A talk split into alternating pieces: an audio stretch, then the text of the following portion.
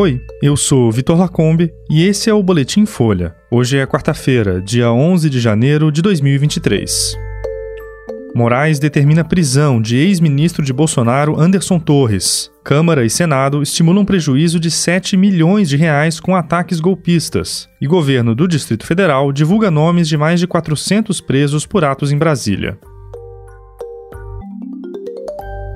O ministro do STF, Alexandre de Moraes, determinou ontem a prisão do ex-ministro da Justiça Anderson Torres. Torres chefiou a pasta no governo Jair Bolsonaro e reassumiu o comando da Secretaria de Segurança Pública do Distrito Federal em 2 de janeiro. Ele viajou de férias para os Estados Unidos um dia antes do ataque bolsonarista ao STF, ao Congresso e ao Palácio do Planalto. Moraes ordenou a prisão em resposta a um pedido do advogado-geral da União, Jorge Messias. A AGU pediu a prisão de Torres e outros agentes públicos que se omitiram para facilitar os ataques ou participaram deles. A Polícia Federal deve cumprir a ordem logo que o ex-ministro voltar ao Brasil, o que ainda não tem uma data definida. A casa dele foi alvo de uma operação de busca e apreensão ontem. Torres acabou exonerado da Secretaria de Segurança do DF no próprio domingo pelo governador Ibanês Rocha. Horas depois, Moraes afastou Ibanês do cargo por 90 dias. Torres disse ontem à noite que vai retornar ao Brasil e se apresentar à justiça. Também falou que acredita na justiça brasileira e na força das instituições e que a verdade vai prevalecer. O ex-comandante da Polícia Militar do DF, Fábio Augusto Vieira, foi preso ontem também por ordem de Moraes. Ele era o responsável pelo comando da corporação no domingo e já tinha sido afastado do cargo pelo interventor federal Ricardo Capelli.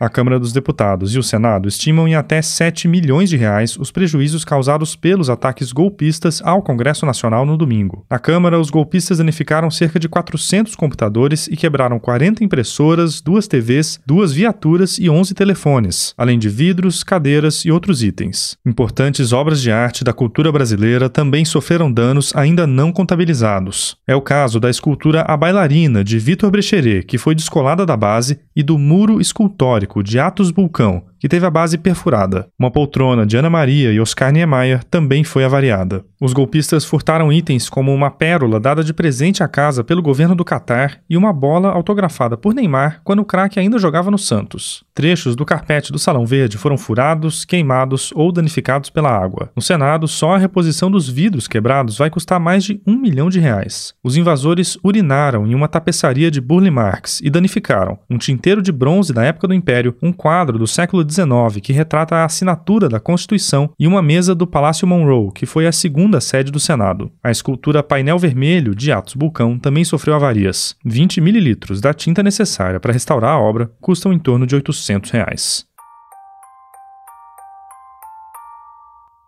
E o governo do Distrito Federal divulgou uma lista com 411 nomes de pessoas presas depois dos ataques golpistas em Brasília. A nota foi publicada pela Secretaria de Administração Penitenciária e chama os atos de terroristas. A secretaria também afirma que, por causa do grande número de detidos, as unidades prisionais não conseguem fazer comunicações individuais sobre cada um deles. Por isso, o órgão diz que vai manter uma lista atualizada de presos para que familiares e advogados possam acessar as informações. No domingo, cerca de 1.500 bolsonaristas foram detidos depois da depredação dos prédios dos três poderes. Eles foram levados para a Academia da Polícia Federal na segunda-feira e ontem, aproximadamente 600 idosos, mulheres e crianças foram liberados. A lista dos presos está disponível no site da Folha. Esse foi o Boletim Folha, que é publicado de segunda a sexta. A produção é de Daniel Castro, Jéssica Mais e Maurício Meirelles, e a edição de som é da Laila Mowallen. Essas e outras notícias você encontra em folha.com. Até mais.